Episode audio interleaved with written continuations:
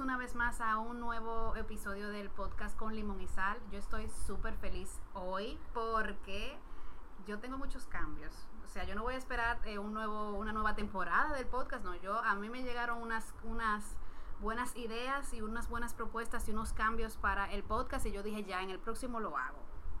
La primera es que el podcast va a ser un poco más divertido, obviamente, porque yo, mis amigos de hecho me lo habían comentado que yo era una persona más alegre y que en el podcast no se estaba notando, pero lógicamente era porque como uno es alegre solo, yo no sé, hay gente que lo hace, pero a mí no me sale para nada, y sobre todo porque los temas que yo estaba poniendo eran temas muy profundos y, y me, iba, me iba en una, me concentraba.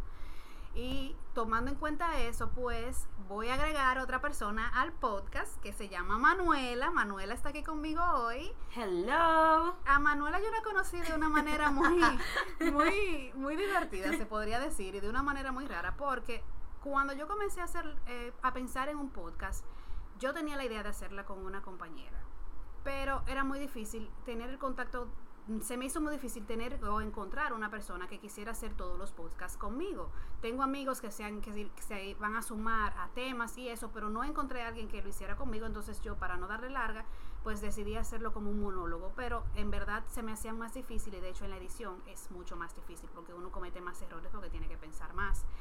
Y puse un anuncio en Instagram local para mi país, que es Santo Domingo, eh, mi ciudad, Santo Domingo es República Dominicana, y me escribió una jovencita llamada Manuela, que yo me quedé primero pensando que era un chiste, pero en verdad ella me escribió porque ella quería ser mi, mi compañera en el podcast, y yo, más loca al fin, yo le dije, claro que sí, sin conocerla. Entonces, duramos mucho para reunirnos en verdad porque las dos no, no, no llegábamos a cuajar la reunión pero al final eh, la semana pasada nos pudimos conocer por primera vez y nos dimos cuenta que hicimos muy buen clic que de una, vez. Eso o sea, nosotros fuimos a reunirnos para conocernos y ya, ya yo sé de Manuela muchas cosas yo sé de, sus, de y todo y Manuela sabe de mí ya conoce a mis amigas. Ya yo conozco a sus amigas y todo. Y eh, la verdad es que se dio buena química. Me gusta también que nosotros tenemos una diferencia de edad bien amplia. No, no es que yo soy vieja, pero eh, que amplia la, edad. Entonces, como Manuela, yo soy millennial y Manuela viene siendo una centennial, yo creo ya que... tú sabes, una baby, oh, baby, algo Z, una cosa así. Yo no sé qué generación, yo creo que la, la generación C o la centennial que, que viene siendo. Entonces, le da una le da un, un spicy nuevo al podcast y le da una diferencia que yo o le suma una nueva perspectiva que yo quizás no tenga desde mi punto de vista y desde mi edad. Entonces, sin más, yo les voy a dejar que Manuela se presente y que cuente un poco de ella. Cuéntanos, Manuela. Señores, yo de verdad estoy demasiado feliz de estar aquí. Yo también tenía el sueño de tener un podcast, incluso antes de que comenzara todo el auge. Y le decía a mis amigas, señores, yo voy a sacar un podcast, y yo qué. Y todas mis amigas estaban diciendo, Manuela, ¿pero de qué tú vas a hablar? Manela, pero ¿qué, tú, ¿qué es lo que tú vas a hacer ahora? Conchale, tú, tú no, no puedes encontrar un tiempo vacío, siempre estás buscando algo. Y yo, ay, y lo aplazaba, lo aplazaba, lo aplazaba. Hasta que me sale esta publicación que menciona Melina. Y yo dije, aquí es, es de la mía, yo le voy a hablar. Yo ni siquiera, yo creo que yo ni siquiera te escribí, yo te mandé un voice note. Que mira, Melina, hola, mi nombre es Manuela. Yo quiero hacer un podcast también, no había encontrado a la persona y pienso que tú eres. Yo comencé como a escuchar todos sus podcasts me gustó lo que ella estaba hablando y yo, mira, esto es, vamos a conocerla. Y sin más, señores, les cuento también un poquito de mí. Yo tengo 22 años. Meli. Manuela, Manuela va a decir su edad, yo no voy a decir la mía. Meli no pero decir la de ella. Pero es un, un tiempito ahí. Yo soy ingeniera comercial y también trabajo como coordinadora de marca en una empresa aquí en República Dominicana.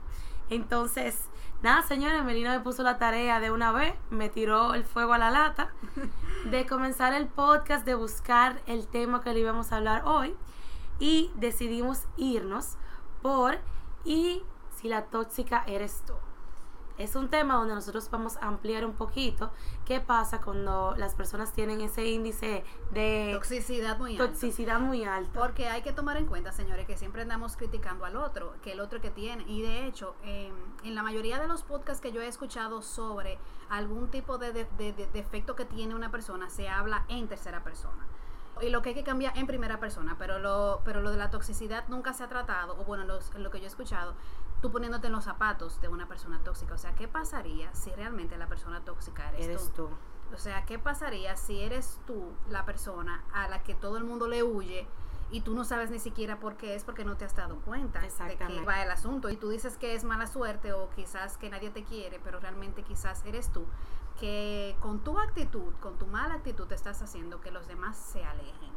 Exactamente. Entonces, en resumen, nosotros venimos diciendo que una persona tóxica es aquella donde su negatividad hace que todo el mundo se aleje o que poco a poco su círculo vaya cerrándose y que las oportunidades, no nada más entre amistades, noviazgos, sino en todo, hasta en lo laboral, pues se vea un poco limitada y eh, simplemente porque esa persona tiene una actitud eh, mala, em, sobre todo que nadie quiere. Nosotros encontramos un artículo pequeñito en internet que hablaba sobre los tipos de personas que son tóxicas. Entonces, nosotros vamos a, a mencionarlo, a ver si ustedes se, se van identificando, porque abran los oídos, no, no abran los ojos, abran los oídos, para que vayan analizando y autoanalizándose en qué realmente tienen que cambiar. Comenzando con el primero, dice que lo- hay una persona tóxica que es la envidiosa, que vendría siendo aquella que resalta los fracasos de los, de- los demás en lugar de felicitarlos por sus éxitos. Esa es una persona que te tuye. Tuye todo lo que tenga que ver contigo. Si eso es, por ejemplo, yo ahora mismo que decidí unirme a Melina. Ay, mire señora, por fin voy a sacar el podcast. Ay, mi. ¿Y qué tú vas a hacer con eso? De nuevo, tú vas a volver para eso. Ay, mija. Y tú le vas a sacar algo a eso. Entonces, es una persona que realmente minimiza, como tú me mencionabas anteriormente, aquella cosa que con la que tú sueñas, aquella cosa con la que tú quieres ser o cualquier proyecto que tú quieras tener en la vida.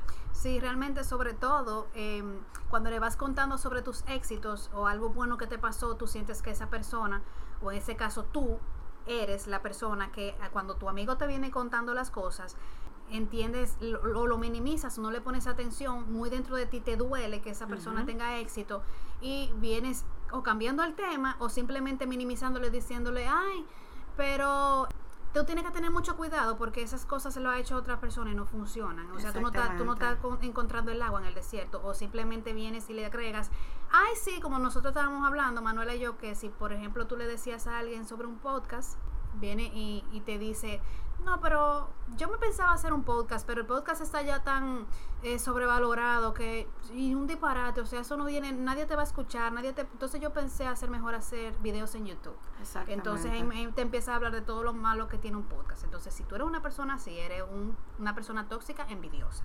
Y eso que tampoco nada más solamente no es algo interno, sino también por lo exterior, porque tú puedes ser una persona envidiosa, que tú te queden, tú, tú tienes una amiga que es bellísima. Sí, es La tipa es hermosa, la tipa le gusta a todo el mundo, una cosa increíble. Y tú puedes llegar a tu casa y tú quedarte agotada mirando para arriba y que, ¿y es en serio? ¿Cómo que esa chamaquita le gusta a todo el mundo? Siempre quiere llamar la atención, tú pensando, pero en Exactamente. realidad Y es- buscando cualquier cosa negativa de la por qué será que ella le llama la atención a todo el mundo. También. Entonces, de nuevo, si te sirvió el sombrero, Póntelo. Entonces, entonces el próximo es el tipo de personalidad soberbio. Su orgullo le impide integrarse al grupo y difícilmente se baja de su posición y su pedestal imaginario.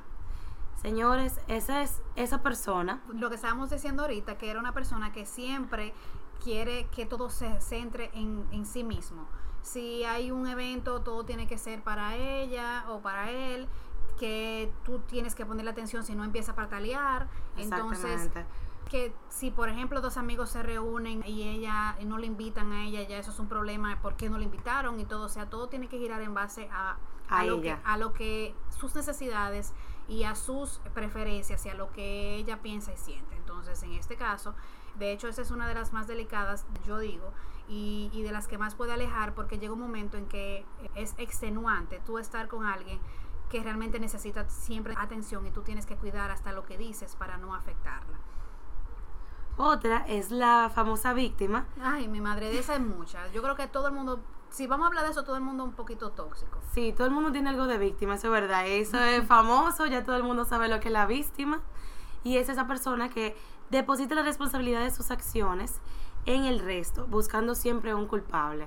Eso es El que si te, te viene contando sobre algo y tú le das un consejo y ese consejo no le gusta, le dice, tú siempre, tú siempre me estás eh, Minimizando. minimizando, tú no me entiendes. O si está en una relación yo soy la que siempre estoy sufriendo, yo soy la que a mí siempre me pasan las cosas, tú no, me- no me entiendes, si es en la familia igual. La que siempre está buscando algo malo. Siempre realmente. le pasa, o sea, siempre, y siempre las cosas malas le pasan a ella, si te va a contar algo también, siempre tienen que ser problemas, siempre tienen que ser cosas malas que le pasaron, entonces... Todo gira en torno a lo negativo.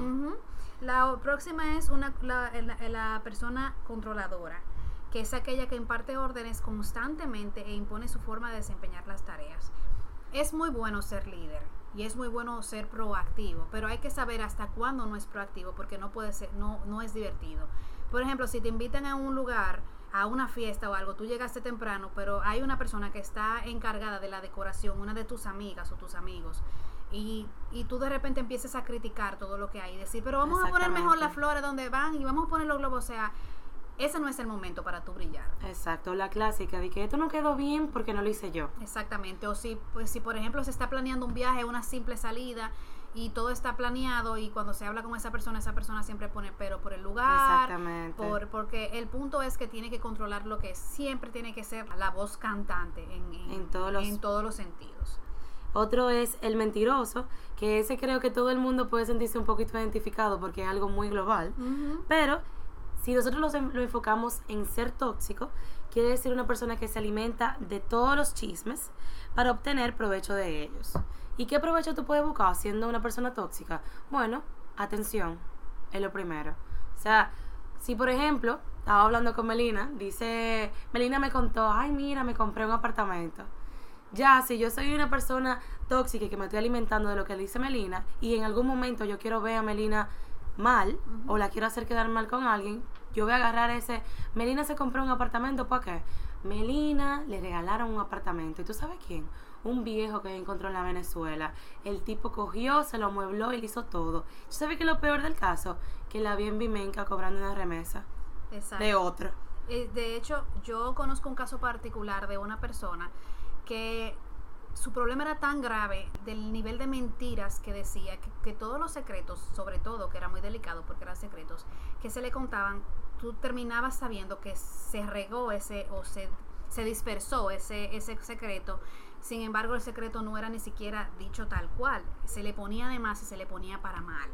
Entonces, si eres una persona así, que, te, que cuando te dicen algo tú tienes la necesidad de contarlo y contarlo sobre No agregándole cosas o juicios de valor, por ejemplo, si tú cono- te contaron que un tipo dejó a una muchacha embarazada y estaba casado y tú vienes y le dices, ay, pero y el tipo y todavía la mujer no lo sabe y no sé qué y, y yo te puedo decir dónde está la mujer y se lo cuenta a, a todo el mundo, a personas de su trabajo afectando su vida que aunque sea algo malo que esté, que esté pasando en ese momento con esa persona, no es tu deber ni tú tienes el derecho de estar Involucrado. i- involucrada y contando esas cosas, porque se supone que si tú lo sabes porque esa persona te lo dijo es porque te tenía confianza y te tenía confianza como amigo.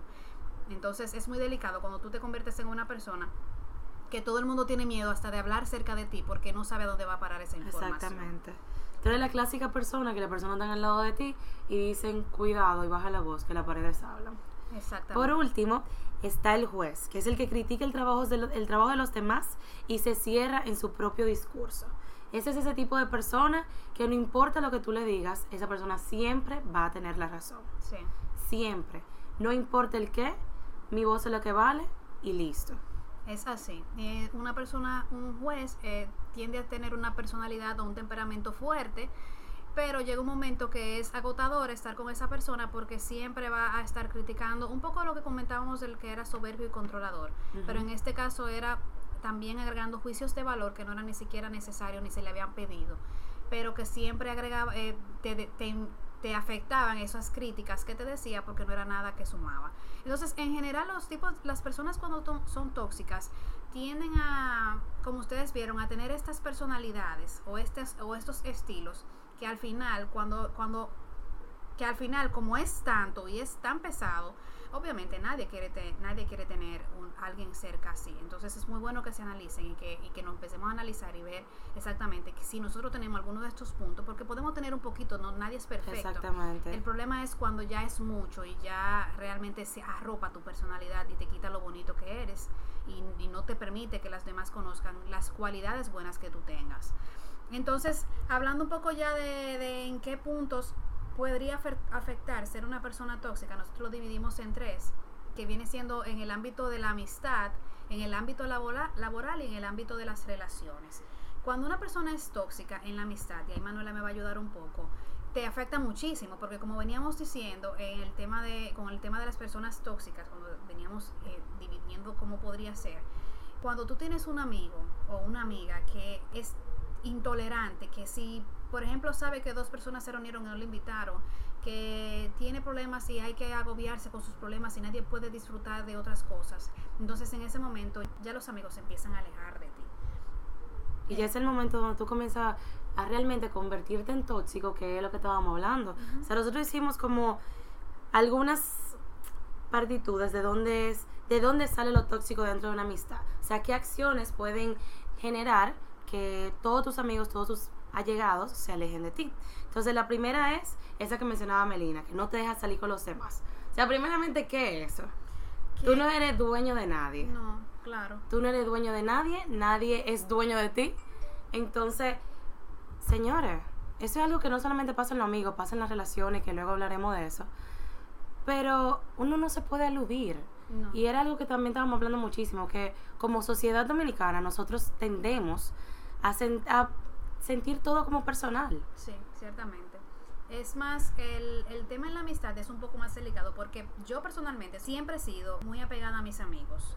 Y de hecho soy tan apegada a los amigos, que trato de tener un, círculo reducido, pero que, pero que sea amigos reales y con los que yo pueda contar. Y trato también de que esas personas no agreguen nada negativo a mi vida. Y trato yo de no serlo también. Porque si yo soy una persona con la que, de hecho, yo me fijo que no me quieren invitar a los lugares ya que si yo, que dura, pasan semanas y nadie, todo nadie te habla, tú ves ese WhatsApp pelado. Exactamente, tú ves que nadie te, si tú por ejemplo escribes eh, quejándote de algo y tus amigos no le ponen, no le ponen ni siquiera atención a eso, eh, te ponen excusas para o el grupo de WhatsApp cuando tú dices algo y nadie te responde. Nadie te responde, entonces esas son señales de que tú estás siendo una persona tóxica y que tienes que revisarte. Que em, empiezas a ver que otros sí se reúnen y contigo no se reúnen. O sea, todas esas señales te pueden decir que tú eres una persona que entre los amigos ya estás perdiendo puntos y que tienes que analizar. Entonces, en lo laboral es algo muy delicado, porque ya no estamos hablando que tú vas a perder, un amigo en tu vida y que quizás se van a agregar otros. Estamos hablando de que tú estás afectando un punto muy importante que es tu profesión. Y tu crecimiento. Y tu crecimiento. Señor, en lo laboral tú te estás afectando directamente a ti, tú te estás autosaboteando. Sí. ¿Me entiendes? Porque es que, miren, señores, lo más difícil del caso es si tú eres el tóxico, el tóxico, perdón, y tú también eres el jefe. Sí. Ahí es donde tú te estás saboteando tu equipo y saboteando cualquier crecimiento que tú puedas tener dentro de la empresa. ¿Por qué, señores? Porque es que tú no eres la República Independiente. Sí, realmente. Siempre, en cualquier trabajo, incluso si tú no tienes un contacto directo con tus compañeros, tú en algún momento lo vas a tener. Sí. Y lo vas a tener que hacer, tú vas a tener que hablar con las personas. Pero más si tú eres jefe. Si tú eres jefe y tú eres una persona que yo voy a donde ti y te, te muestro mi idea, te digo, mira, pasé el fin de semana pensando en esto, ¿qué tú piensas? Y tú lo que haces es cortarle los ojos a la persona o hacer una cara, no sé, lo que sea, y minimizar. Hemos utilizado mucho esa palabra de minimizar, pero es como un factor común. Sí, es, que es lo más lo importante. Exacto. Y, una cosa que, que, hay que destacar de, si tú eres jefe, sobre todo, y, y, eres un jefe tóxico, es el punto en que le, robas las ideas a tu equipo o no sabes Totalmente. o no sabes felicitar y, agradar a ese equipo y, darles el valor que se merecen por haber creado algo bueno, porque realmente en un trabajo las cosas que se logran no se logran por uno solo. Aunque tú seas el máster, el mejor y en la cabeza, créeme que tú eres cabeza porque hay un equipo debajo de ti que es muy bueno y que hace de todo, todo lo posible para que tu trabajo eh, se, se destaque. Entonces, cuando, cuando tú eres una persona que minimizas, volvemos a hablar de minimizar, cuando reduces ese, ese, ese premio o no apremias a tu equipo, mejor dicho, cuando te vienen a contar algo, de hecho a mí me pasó una vez, y yo a mí me gusta mucho poner anécdotas porque yo creo que uno se va identificando con eso. A mí me pasó una vez con una jefa que yo eh, mm, solía contarle todo lo que pasaba todo lo que pasaba que tenía que ver con trabajo, ya sea bueno o malo. Si por ejemplo yo veía que había una, una herramienta que tenía un fallo y que eso nos podía afectar, se lo contaba, pero también las cosas tontas que me pasaban por la cabeza, que podría ser una pregunta, yo trabajo en estrategias, y estrategias de marketing. Y si, por ejemplo, estábamos haciendo una campaña y yo le decía, eh, se me surgía una pregunta estúpida, por ejemplo, pero esa cuenta puede ser hackeada y aunque fuera una cuenta que ya estuviera verificada y todo en Instagram, por decir una, una herramienta, entonces esa persona, eh, yo dejé de hacerlo porque llegó un momento en que en una reunión a otra chica de su mismo equipo le dijo estúpida, que era una pregunta estúpida que ella estaba haciendo, de hecho delante del cliente. Y esa chica se, sintió súper mal y se puso súper triste. Y yo le decía a, la, a mi jefa que ella debería agradecer que una persona se acercara y le contara esas estupideces, porque al final si uno tiene esas dudas, uno va a terminar entonces externándola fuera del trabajo y quizás va a ser más peligroso porque uno va a llevar información donde no debe. Y si uno siente, se siente identificado con el trabajo, con su jefe o con un compañero de trabajo y les cuenta esas tonterías, es porque siente la, la, confianza necesaria para hacerlo. Entonces, si tú estás dirigiendo un equipo o eres parte de un equipo, porque ya vamos a agrandarlo, vamos a hablar de, de, un, de una generalidad, de que también puede ser parte de un equipo y tú eres de las personas que no se le, que no se le puede decir nada porque de una vez va o de chimoso o a decirle de chimoso, de mentiroso. Exactamente, o a decirle a ese compañero que qué disparate tú estás diciendo, entonces tú estás siendo una persona tóxica porque no estás aportando a tu entorno laboral. Y también eh, si por ejemplo cada vez que te ponen una tarea, aunque no esa tarea no tenga que ver con tu área, tú te estás quejando y diciendo que tú, a ti no te pagan para eso, que a ti no te, no te pusieron para eso, que tú no estás ahí para agrapar un, papel. Tú eres una persona que al final termina inyectándole esa toxicidad al ambiente. ¿Y qué pasa con eso? Ese también es algo que se pega.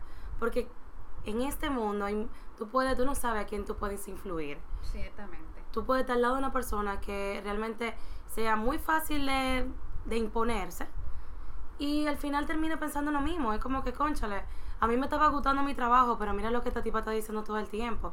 Ella siempre se vive quejando de la jefa, ella siempre se vive quejando de la manera de trabajar.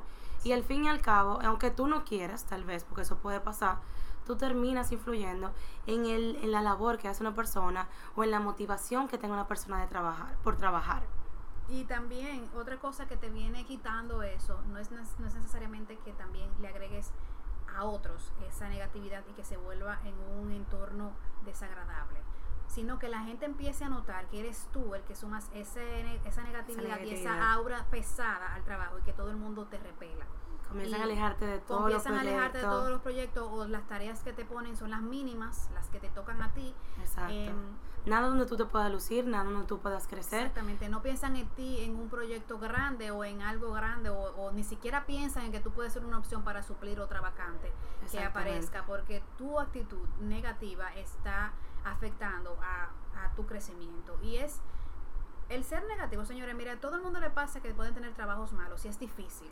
Por eso en el episodio anterior nosotros hablábamos y Niurfi hablaba de que uno tenía que buscar un trabajo que le hiciera feliz y no pensar en el dinero. Lo peor que tú puedes pensar es entrar en un trabajo por el dinero, aunque te, aunque te exploten. Porque si lo piensas por el dinero y entras, después te vas a dar cuenta que cuando te vayan explotando, tú te vas a sentir tan mal que vas a odiar ese trabajo y no, te, va a gustar. Entonces, lo más importante es tú trabajar en un ambiente que sea bueno y cuando uno tiene un trabajo que es pesado, porque ningún trabajo va a ser siempre, por más que uno esté haciendo lo que le apasiona, no siempre va a ser el trabajo perfecto. Uno va a tener días malos y hasta temporadas malas. A todos nos ha pasado. a mí me ha dado depresión por, por temas del trabajo, porque es, pesado. Pero uno tiene que tratar de ver lo, positivo de eso. Y, y, si uno se siente mal, uno saber cómo externarlo sin sin agotar al otro y sin agobiar al otro y sin hacer las cosas pesadas, porque hay cosas que no se pueden solucionar. Y no vale de nada que tú llegues todos los días a quejarte, sobre todo en las horas libres, llámese horas de almuerzo, donde todos tus amigos se, se, reúnen contigo, tus compañeros, para relajarse. O el coffee break, lo que Exactamente, o el coffee break, o en la mañana, y que tú seas la nota discordante, que cuando llegues tú lo que comiences es a quejarte de una manera que me voy del trabajo. Claro, que, viene esa nube negra desde que llegó. Que me voy del trabajo. Llegó a Marilis. exactamente. Entonces, todos los días con esa misma canción repetida, llega un momento en que vas a ser la persona más desagradable de tu entorno. Exactamente. Y eso es algo que ya no solamente lo están notando tus compañeros de trabajo, no solamente lo están notando o las personas que están debajo de ti en tu equipo, lo están notando, señores, las empresas. Sí. Ya eso es parte de recursos humanos y es algo que se mide en el ambiente laboral. Entonces, yo realmente pienso y, y quisiera externarle a todo el mundo que si nosotros, cualquier cosa que nosotros hayamos mencionado ahora mismo, en estos momentitos, si tú sentiste identificado con cualquier acción, es momento de coger la lupa y ponerla no solamente a lo que están al, al lado de ti, sino verte a ti mismo. Y comenzar a interiorizar todo lo que acabamos de decir y ver si realmente te está afectando. Y si te está afectando, es hora ya de irlo cambiando también. Aquí está Melina tirándose selfie, yo y... Yo estoy grabando para subirlo luego al, al story de Instagram, que lo van a ver. Y háblame un poco ya del tema de las relaciones, porque ahí nosotros tenemos un punto muy, muy, mucha tela de donde cortar. Bueno, nosotros sacamos como 13 facts que te hacen una persona tóxica dentro de las relaciones. El primero, como todo el mundo sabe, son los celos. Esos celos enfermizos, que yo creo que eso es algo tan popular, como que yo siento que todo el mundo tiene, ha tenido, un, ha tenido o ha sido esa persona celosa. Sí, ciertamente. Y no estoy hablando de celos de que, ay, mi amor, ¿y con quién tú estás hablando? Que tú no me hablas a mí. No, no, no, no. no. Estoy hablando de los celos de tú no puedes estar saliendo a la calle, quiénes son esas. Es más, ¿quiénes son esas amigas? Esa amiga tuya, lo que parecen son una... mm, mm, Ujú, y por ahí se van. Sí, Son esos celos que tú no puedes tener, si tú eres mujer, tú no puedes tener amigos varones, porque ¿qué tú haces hablando con amigos varones si tú eres mujer? Esos tipos lo que quieren es estar contigo para arriba abajo, esos tipos lo que quieren aprovecharse de ti. Y a veces las cosas no son así. Pasan mucho. Yo creo que todos en algún momento, incluso al ser muchísimo más jóvenes, que siento que donde todo el mundo tiene esa espinita de celoso, hemos sido celosos y en, en algún momento de la vida hasta tóxicos. Porque yo lo entiendo, que eso pase en el momento en el que tú estás creciendo como persona, en el momento de juventud, en la adolescencia. Si hay adolescentes que no se escuchan, tal vez, tal vez ustedes están pasando por esto. Claro. Sí puede pasar, pero es lo mismo que yo venía diciendo anteriormente. No porque tú tengas un lazo con una persona quiere decir que tú seas dueño de esa persona. Nunca tú vas a tener poder sobre alguien. No. Tú puedes incidir sobre alguna de sus acciones, claro está, y siempre para el bien de esa persona, así que tú lo quieres, claro, también. Pero conchale, hay que bajarle un do a esa soga. Claro, eh, y sobre todo, y siguiendo con, lo- con, con los puntos de, la, de las relaciones, hay que tener mucho cuidado de que esos celos lleguen a ser enfermizos a tal manera que tú atentes contra otra persona. Y es, a- es algo delicado porque aquí estamos hablando sobre muchos casos que se están dando de, de, de- feminicidio. Y, no, y, al- y, los, y hay muchos que lo escuchan y van a decir, estás exagerando. Una persona tóxica no puede llegar a ser una persona que mate a su pareja. Pues sí, porque Claro si no te sí. controlas, si no ves que estás haciendo, em, que tienes actitudes que son extremas, porque cuando una persona es tóxica, la toxicidad es extrema. No estamos hablando de que simplemente un día tú te levantas y eres negativo o que no quieres saber de nadie. No, estamos hablando de una generalidad, de una de un asunto que marca tu vida todos los días. Y de un cúmulo de acciones que al final terminan haciendo que todo ser vivo que conviva contigo se aleje. Exactamente. Entonces, el- lo difícil es que si tú eres una persona tóxica y controladora, que es una de, las de los tipos de personas que puede ser, entonces si te, si te, si tienes una pareja que es sumisa, por decirlo de una manera, que no es dominante, que se deja llevar y que tú la controlas y que tú le haces el, el daño y que tú todos los días le estás manipulando mental, psicológicamente, para que haga lo que tú quieras, entonces ese es el momento de tú saber que, no, que tú tienes una relación tóxica porque tú eres la persona tóxica. Exactamente. Y ni siquiera va de la mano. Es lo que yo quiero sacar de esto. Es que, ¿y por qué lo estamos poniendo en, en que tú eres la persona tóxica y que te revise a ti? Es porque, señores, nosotros no nos damos cuenta. Sí. No nos damos cuenta cuando estamos siendo tóxicos. No. No nos, damos, no nos damos cuenta cuando en el momento nosotros le decimos a nuestra pareja, mira, yo hoy no quiero que tú vayas a ese sitio porque va Mario, el amigo tuyo, y tú sabes que Mario siempre te está mirando de arriba para abajo, Mario siempre tiene una pegadera. Señores, a veces nosotros pensamos que los celos son una forma de cuidar al ser con, con el cual nosotros el demostrar, estamos. como me, me dijo una persona una vez, que los celos es demostrar amor. A mí no me celes, a mí no Mentira. me demuestres amor. por A mí no me cele, a mí déjame tranquila A entonces. mí entonces no me demuestres amor. Exactamente. Entonces, otra de las cosas que teníamos apuntada por aquí es que es una persona que vocifera, que le deja saber a todo el mundo lo íntimo de la relación. Sí. No solamente estamos hablando de relaciones sexuales, porque eso no es lo único íntimo que tú tienes dentro de una relación, pero cualquier conversación que se entienda que tú la estás tratando con tu pareja. Sí. Cualquier problema, porque puede ser un problema que tenga tu pareja, te lo comenta en confianza y te dice, concha, mi amor, mira, yo quiero superar esto.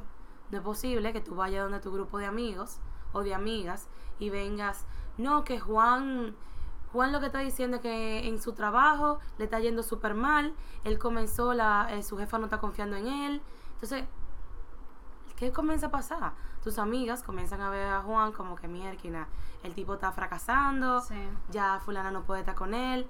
Entonces, no hay necesidad de contar, ni siquiera en una amistad, en lo laboral y también en relaciones personales, en relaciones amorosas, perdón, lo que te pasa. Y si hablamos de lo íntimo, eso no, yo creo que no hay ni que entrar mucho. O sea, tú no tienes que andar hablando de lo que hacen tus esfínteres, Sí, claro. lo que, nada. No, claro. Y sobre todo, que es muy importante y es algo que yo recritico. Si tú estás pasando por una relación y esa relación tiene problemas y tú todos los días te vas a quejar de tu pareja y hablar mal de tu pareja, tú estás poniendo a tus amigos y a tu entorno, a tu familia, en de contra de esa persona. Entonces, si tú no has decidido terminar con esa persona, porque todo, nadie es perfecto, todos tenemos defectos. Totalmente. Entonces llega un momento en que todo el mundo va a odiar a tu pareja. Porque tú fuiste la que incentivaste a que así fuera por unas cosas que se salen de contexto. Porque quizás tú vienes diciendo hoy, fulanito se me peleó porque yo no le preparé el desayuno. Y todos los días yo le preparo el desayuno y hoy se, se molestó porque yo no le hice el desayuno. Entonces todo el mundo va a empezar a pensar que ese es un abusador. Sin embargo, quizás en la generalidad o en lo que pasó, en el contexto que pasó, lo que sucedió es que él te pidió que lo hicieras, tú dijiste que sí lo ibas a hacer, no lo hiciste y él se molestó. ¿Me entiendes? Entonces, O que tú lo tengas acostumbrado también, porque la costumbre a veces no te juega a tu favor. exactamente. Entonces, uno tiene que cuidar mucho lo que uno habla y externa sobre sus parejas, sobre todo por respeto. Yo digo que hasta cuando tú terminas con alguien, se ve muy mal y muy feo que tú vayas no criticando a esa calle. persona y que tú vayas diciendo en la calle que esa persona era una es una basura, porque tú estabas con esa basura. Exactamente. y Entonces- en algún momento te hizo feliz también. Exactamente. Entonces las relaciones son para tú vivirlas y disfrutarlas y saber qué hay en ellas. Si no funcionó fue porque simplemente llegó su límite y tú te diste cuenta conociéndolo, porque las relaciones son para conocerse de que no iba a funcionar. Entonces guárdate los, los conceptos que tienes de esa persona por ti, por respeto y madurez. Y, si, y sobre todo para no cansar a, a to- a todos con tus quejas, porque déjame decirte que el, nadie, ni siquiera tu mejor o mejor amiga, le gusta escuchar todos los días una queja. Totalmente. Yo me he alejado de amigas por eso mismo. O sea, una persona que yo me junte con ella, yo dispersar la mente, a tratar de sacarme de la cabeza el trabajo, a botar el golpe, señores. ¿Cómo va a ser posible que tú te sientes con esa persona y comiences con la cantaleta ahí? King can, king can, king can, king can, king can. Que fulano esto, que fulano lo otro. Cansa. Claro. Y eso también, ahí vamos de nuevo a lo de la amistad. Ahí tú también comienzas a ser una persona tóxica. Porque lo único que tú estás trayendo a la mesa son problemas. Otra cosita que también estábamos hablando era lo de sacar las cosas en cara. Es Sí. el hecho de estamos peleando porque Melina no me cargó el celular. ¿Tú te acuerdas cuando yo hacía todo por ti? Yo te planchaba la ropa, yo te hacía el desayuno, yo hacía todo por ti. Tú no me puedes a mí cargar el celular. Yo ahora lo estoy diciendo como una cosa mínima y que, en y que puede parecer hasta jocosa. Pero cositas pequeñitas son las que se vuelven grandes. Es así. Entonces, señores, uno sacar en cara no te deja tampoco. Eso es inmaduro. Nada. Para mí Nada. simplemente es una niñada y somos personas adultas. El que tiene una relación tiene que, sab- tiene que saber que, está, que es maduro, aunque tenga la edad que tenga, para asumir una relación.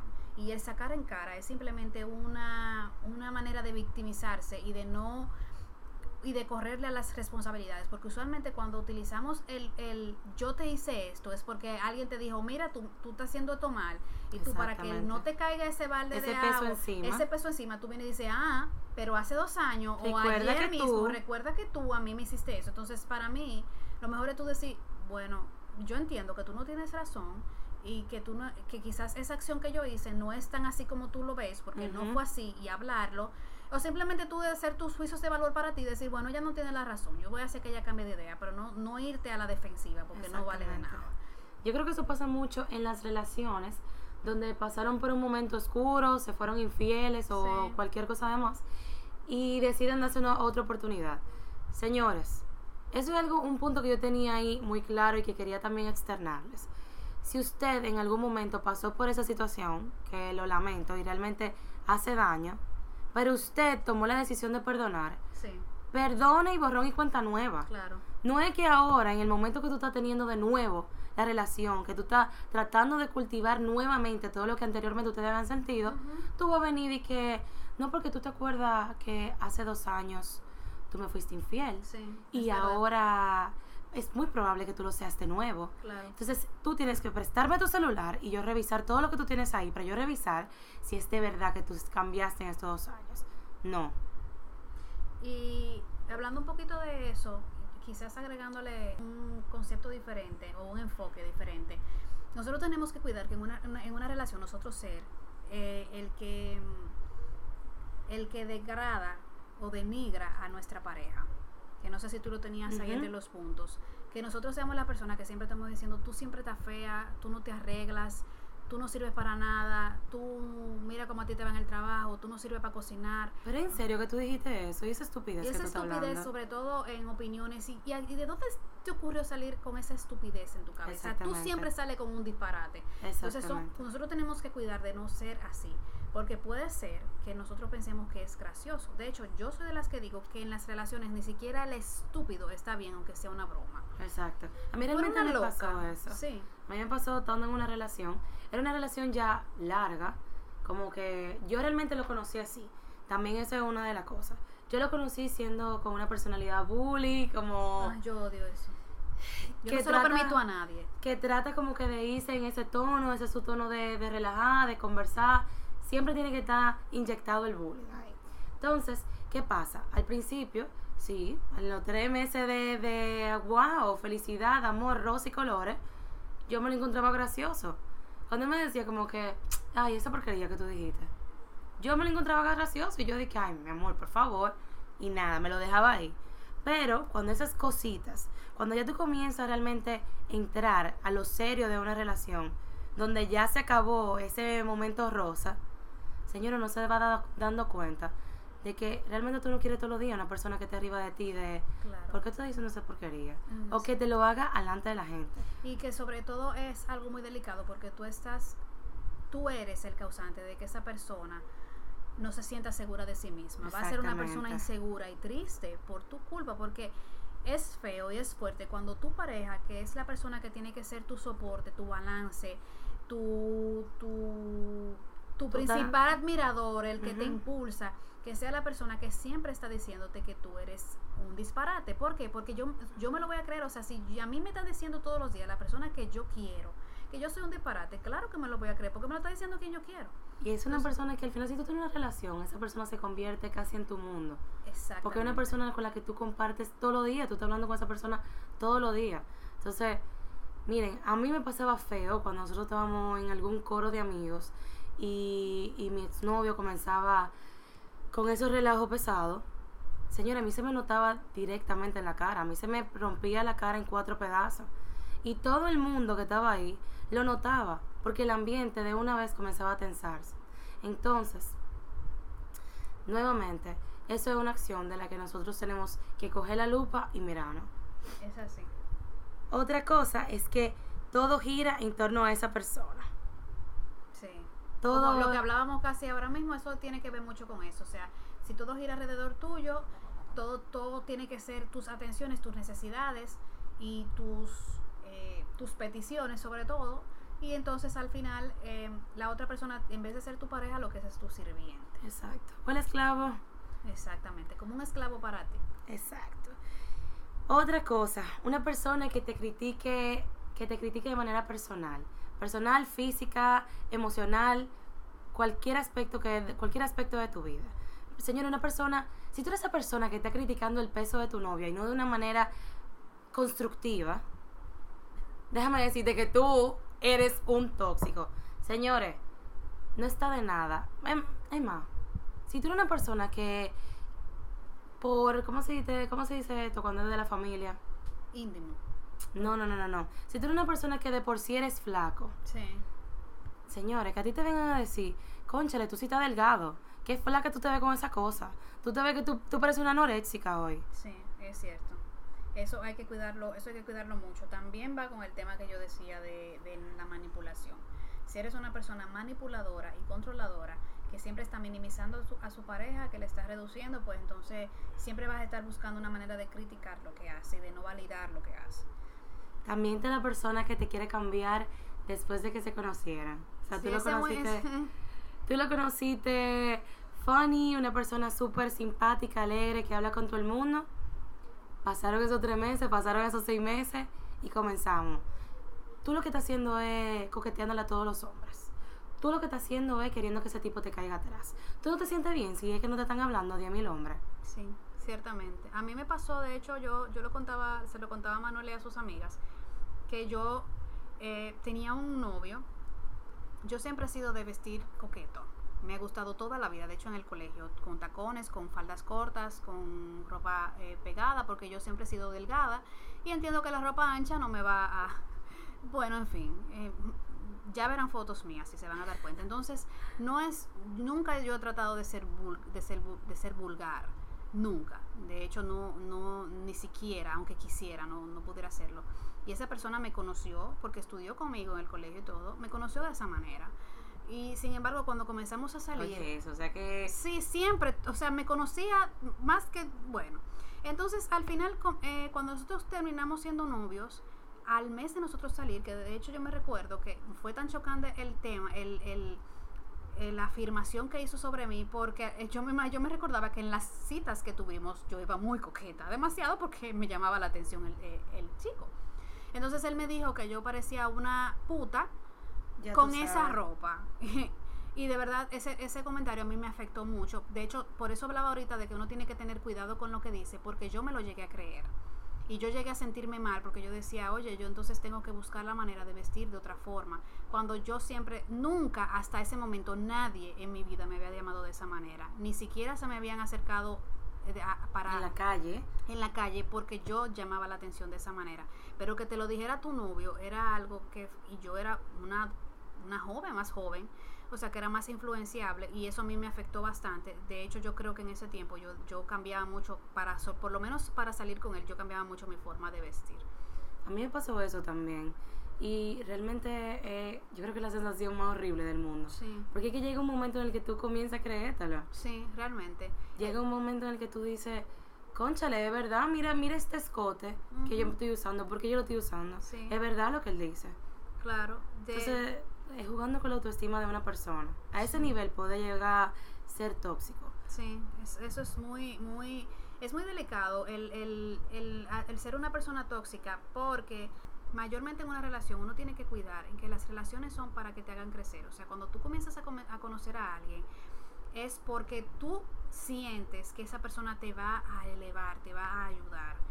Y, y el no serlo, o sea, en tú no encontrar esa, esa, esa, eso en esa persona, pero tú no saberlo, porque vol- volvemos y repetimos, o sea, cuando tú, la mayoría de la, de la gente no va a determinar por sí sola que tú eres tóxica, o sea, no es que alguien va a sentarse y va a decir, no, porque Melina es tóxica, no, se van a empezar a alejar los que sean más fuertes de carácter, pero las personas que sean más eh, eh, moldeables van a, a, a- Van a rendirse la vuelta. a rendirse en tus manipulaciones y en tus ma- en tus malos tratos. Y va a pasar con los amigos, porque siempre va a haber un amigo que tú puedas manipular y sea, y sea la persona que, que te haga todos los mandados y que te haga todo, que te, que te, ayude- que te saque de todos los problemas y, y que tú lo pisotees sin darte cuenta, porque esa persona es manipulable. Y en las relaciones pasa igual. Si tú eres la pareja fuerte y sobre todo que eres tóxica, es más difícil porque no es tan, no es que de la noche a la mañana una persona va a decir, bueno, me trata mal, me voy. Porque te gusta. O sea, si, si la Claro. pareja está contigo, tú le gustas. Y entonces se va a querer quedar, sobre todo por el tema de que todo el mundo piensa que puede cambiar al otro. Totalmente. O que es una etapa. No, él es así, pero Él es una etapa. O comienza a pensar en lo lindo que tú tienes. Exacto. como que, ay, pero que eso es por ratico que él es así. Sí. Después, cuando nosotros estamos solos, Ujú. esa es la clásica. Cuando nosotros estamos solos, se lee un pan de Dios. Sí, eso es muy importante eh, que lo tengan en cuenta. Entonces, va, yo estoy con el entonces, ese, ese, ese es mi muletilla de hoy. El, si no es el pues, es el, el realmente. Entonces, el entonces. Minimiza la palabra eh, de hoy. Minimiza, yo creo que voy a poner un contador para ver las, las veces que se dijo. Entonces, ¿cuáles son las consecuencias? Ya diciendo todo esto, ya viendo todos los ámbitos, lo laboral, la amistad, las relaciones amorosas, ¿cuáles son las consecuencias de ser una persona tóxica? Primero, te cierra las puertas. Te cierra las, pu- las puertas de seguir ampliando tu círculo social. ¿Por qué? Porque eso es algo que se riega. Sí. O sea, si tú simplemente vives hablando mal y todo, todo te parece negativo. Vas a ser la plaga. Exactamente, la oveja negra del grupo. La segunda es que todo el mundo va a comenzar a darte excusas para salir contigo. Sí. Todo el mundo va a ser como que, ay viejo, yo no te invité porque fue algo rápido del momento, bla, bla, bla, bla, bla. Se van a ir por ahí y tú, al final, ¿dónde vas a estar? Tranqué en tu casa. O trancado.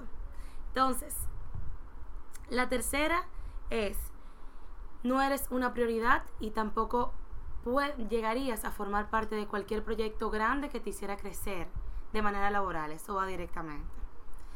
Yo también podría decir que en cuanto a relaciones, lo más feo es que cuando eh, una persona termine contigo, te recuerde como lo peor. Totalmente, wow. O sea, yo siempre cuido, eh, y quizás es una, puede sonar un poco ególatra, pero yo siempre cuido de tratar, de tratar de que mis relaciones terminen de la mejor manera y yo sumándoles a esas personas. Cuando ya yo veo que algo no va a funcionar, o que ya de por sí yo me estoy volviendo una persona incómoda de tratar, yo mejor termino eso Me alejo. y cortar por las buenas. Cuando yo veo que una persona es tóxica para mí, yo me alejo porque no quiero que me haga que me haga daño tampoco. Al final, entonces, ¿qué tú harías si tú eres una persona tóxica? ¿Cómo tú empiezas a eliminar eso, si es que lo quieres eliminar? Claro. Lo primero que tú tienes que hacer es lo que vengo diciendo desde ahorita. Coge esa lupa y determinar, es, escurriñar todos tus aspectos. Primero, ¿qué es lo bueno que tú tienes de ti? ¿Qué es lo bueno que tú tienes? Comenzar a describirte. ¿En qué tú dirías que tú tienes que mejorar?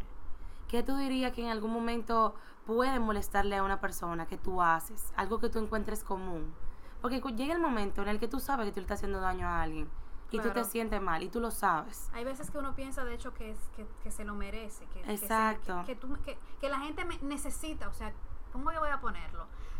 Que la gente se merece que tú lo trates así. Y que tú te mereces tenerlo mejor. Y no debería ser así. Hay algo que en cuanto al tema de, de uno analizarse, que yo estaba, em, lo aplico mucho, que es el mindfulness. El mindfulness te permite todos los días tú vivir el momento en el momento presente. Es muy bueno para muchas cosas, muchos temas que vamos a ir tratando en general y de hecho podemos tratar un tema en específico de eso en el podcast. Yo estoy leyendo un libro muy bueno que lo voy a recomendar em, en esta semana en, el, en, la, en, nuestra, en nuestro Instagram.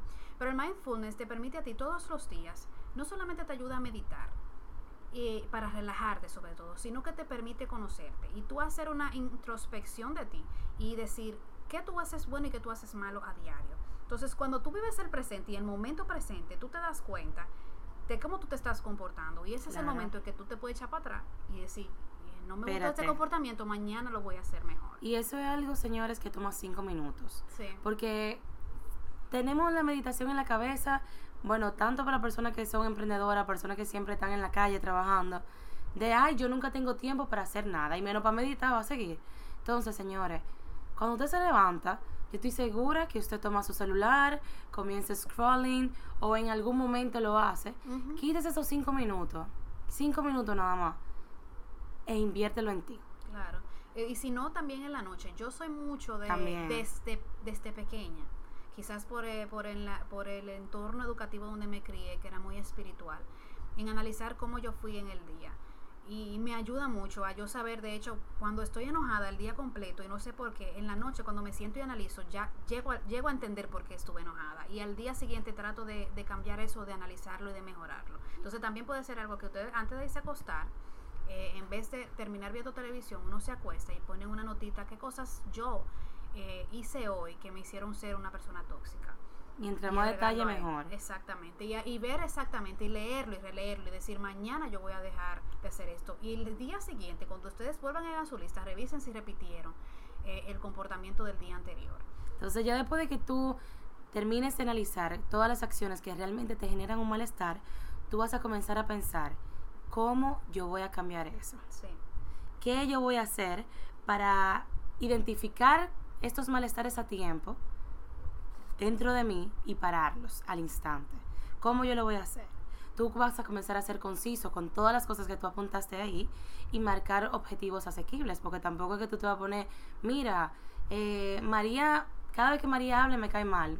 Siento que, que me ahogo en un vaso de agua cada vez que ella viene y se me pone al lado. Realmente tú decir, María me va a caer bien mañana, eso no es un objetivo alcanzable No. es trabajarlo. Es Ser tolerante. Exactamente. Comenzar como que si yo nada más aguanto a María tres minutos, decirle, ay María, dame un momento. Claro. Déjame, déjame terminar una cosita y volvemos a hablar. Y, Ahí oh, tú respiras. Claro, o saber, porque puedes estar siendo una persona tóxica por un momento difícil de tu vida. También. Entonces hay que, importante. hay que llegar al punto de qué es lo que en realidad te está afectando. Si es el trabajo, pues Ujú. quit, quit the job. O sea, cancela el trabajo porque nadie se va a morir de eso. Si tú, si tú puedes hasta vender comida, mejor. Pero, pero cancela eso. Si es con una persona, la- que es la persona que te, que te lleva a ser así. Entonces, tú analizar y decir, déjame ver cómo yo puedo tolerar a esa persona, sobre todo si es alguien cercano que tú aprecias. Eh, tratar de tú de, de analizar y ser más fuerte. Cuando uno es consciente de que una persona le saca de sus casillas y uno es consciente de eso, Claro. cuando uno se encuentra con esa persona y uno tiene la conciencia plena y amplia de que estás ahí y que tú puedes controlar lo que te pasa, va a ser muy diferente el, el comportamiento que tengas a cuando te dejas llevar de las emociones. Y luego de eso está tú comenzar a visualizarte. Tú comenzar a visualizarte como este nuevo yo. ¿Qué pasaría si yo hago todos estos cambios? Si esa amiga que tú tenías hace par de meses, par de años, y ella realmente se alejó de ti, tú no sabes el por qué. ¿Qué pasaría si tú retomas esa relación? ¿Qué pasaría si tu ex a ti no te recuerda como lo peor que pudo haber pasado en su vida? Si tú te sientas con él y le dices, oye, me perdón. Claro. ¿Qué es- pasaría con tu corazón, con tu mente? ¿Qué pasa? Eso es muy importante saberlo porque lo bueno de ser una persona tóxica y darse cuenta es que eso puede cambiar. Claro. Y como dice Manuela, el, el ser humilde y el asumir que uno cometió un error y pedir perdón cuando sea necesario o no tiene que ser con una acción de palabra, de yo te pido perdón, sino con acciones diferentes de una, una un simple cambio de actitud y de forma. Eso te va a ayudar a dejar de ser una persona tóxica y, a- y que, y que tu horizonte se abra, porque de hecho con- cuando uno está tan negativo, las energías, señores, no, no son buenas, uno no, No no le suma na- nada bueno, se te suma, nada. O sea, es como que te va a caer la mala suerte del mundo, pero no es ni siquiera mala suerte, es que realmente tu actitud negativa y tóxica está haciendo que todo se lleve a ese punto. Y por último es tomarte tu tiempo. Sabemos y estamos claros que los cambios no son de la noche a la mañana. Por eso hicimos tanto énfasis en que en la mañana, en la noche, que cual- cualquiera que sea tu momento de relajación, tú tomes cinco minutos para ti. Cinco minutos para que paulatinamente tú vayas cambiando. Y que este sea un cambio que tú quieras asumir. Porque de nada cuesta que nosotros te lo estemos diciendo ahora y tú te des cuenta como que, ah, sí, yo voy a cambiar. Como, ah, sí, yo voy a comenzar la dieta el lunes y el martes me estoy hartando un chimi. No. Sí, Esto es realmente ponerte en la posición de, esto me está haciendo daño y llegó el momento de cambiarlo. Entonces, hasta que no tomemos eso, nunca vamos a salir de ese hoyo negro que nos está tragando. claro. Eso es muy importante y vuelvo y repito, si tú no te das cuenta, si tú no te autoanalizas a diario, no vas a saber que eres una persona tóxica. Cuando, ven, cuando vengas a notarlo, quizás ya tú perdiste tu trabajo, tus mejores amigos y hasta tu pareja. Y lo peor del mundo es cuando ya las cosas, las consecuencias son tan largas, o sea, o son tan profundas, que lo que te queda es respirar, seguir adelante y asumir que por tu forma y tu actitud tú perdiste eso y que no va a volver a estar en tu vida. Exactamente. Entonces, por eso es muy importante que uno se tome el tiempo, como dice Manuela, uno analice en el momento, en el ahora, en el preciso momento del presente y tratar de cambiarlo desde ya, poquito a poquito, pasos a pasos. O sea, no es que tú de la noche a la mañana vas a ser el, el Buda andante, por ejemplo.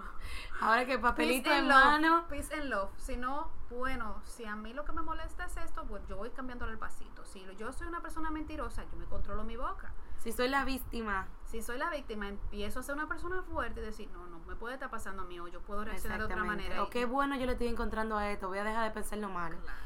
Yo que realmente me pondría un reto con esto. Si tú eres una persona que realmente se deja abrazar de la negatividad, ¿qué pasaría si un día tú tratas de que todo, de a todo, encontrarle el lado positivo? Sí, es un reto que tú, que uno se podría poner. Claro, un día voy a hacer que todo lo que yo piense por mí, todo lo que pase por mi cabeza, eliminar cualquier pensamiento positivo y qué bueno yo voy a sacar de eso. Y bueno, señores, yo creo que hasta aquí quedamos. Este es el podcast más largo. Yo creo que todo ha ido avanzando. yo le dije a Manuela, Manuela, yo analizando, porque yo todo lo llevo al, al marketing, al análisis, a los puntos, a la... Sí, señora, ella analiza hasta el mejor día para subir el podcast. Sí, el mejor día es el martes. Entonces, yo le dije, Manuela, según los estudios, el podcast no puede pasar de 20 minutos. Y yo, y yo, y ella me dijo, bueno, vamos a ver. Y como yo soy una persona que go to the llevamos 56 más, la musiquita, va a ser una hora. Exactamente. Pero ustedes nos irán comentando en privado, por favor, no nos acaben en público. Si les, gustó o cualquier crítica constructiva, porque eso también se coge. Claro que sí. Entonces yo creo que esto es todo, señores, un placer. Nosotros venimos con muchísimos más temas. Y no solamente nos estamos enfocando en la espiritualidad, eso es algo que queríamos también dejar de dicho. Esto es una comunidad, tanto para mujeres, tanto para hombres, que simplemente quieran crecer. Sí. Nosotros lo que queremos aquí es tu crecimiento personal, laboral, todo, todo crecimiento que tú puedas tener a todo el cabello. Yo te voy a dar aquí a ti tip de todo. Sí, de hecho yo tengo, Manuel y yo que tenemos temas en común porque yo le puse la tarea de buscar temas. Ya tú sabes, Meli, profesora. y ella tiene temas de marketing igual que yo, tengo algunos tips que, que dar. Libros que estamos leyendo en el momento y que te pueden funcionar tanto para tu trabajo, tanto para tu vida personal. Ay, sobre todo, muy importante, díganos en el, en el Instagram si les interesaría estar en un club de libros, que Manuel y yo estamos tratando de hacer si son de las que les gusta leer lo que sea, nosotros vamos a hacer un club de libro eh, muy chulo, que de hecho vamos a estar coordinando para reunirnos, de hecho, una tarde y hablar sobre libros y eso. Entonces, si les interesa, pues, pues nos, nos dejan saber. Y nada, eso es todo. Nos vemos, nos escuchamos el próximo martes. Si nos siguen escuchando. Y sigan ahí con limón y sal. Hasta luego.